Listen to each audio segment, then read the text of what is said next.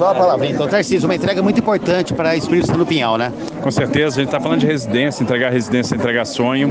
A gente fica feliz dessa primeira etapa, 149 residências. Em março tem mais 116 e aí a gente completa as 265 desse conjunto, né? E o conjunto então vai ficar completo. E já estamos aí, já conversamos com o prefeito para a gente também ajudar na construção do acesso, né? Que vai ser fundamental para essa para esse conjunto habitacional. E a meta do governo é mais de 200 mil casas entregues, né? É isso mesmo. A gente está fechando o ano com 19 mil, quase 20 mil. Aí a gente é, já está com mais de 100 mil em produção. Então são casas que vão ser entregues aí 24, 25. Ano que vem a gente lança mais 101 mil, essa é a expectativa. E até o final do mandato, então a gente terá entregue mais de 200 mil residências.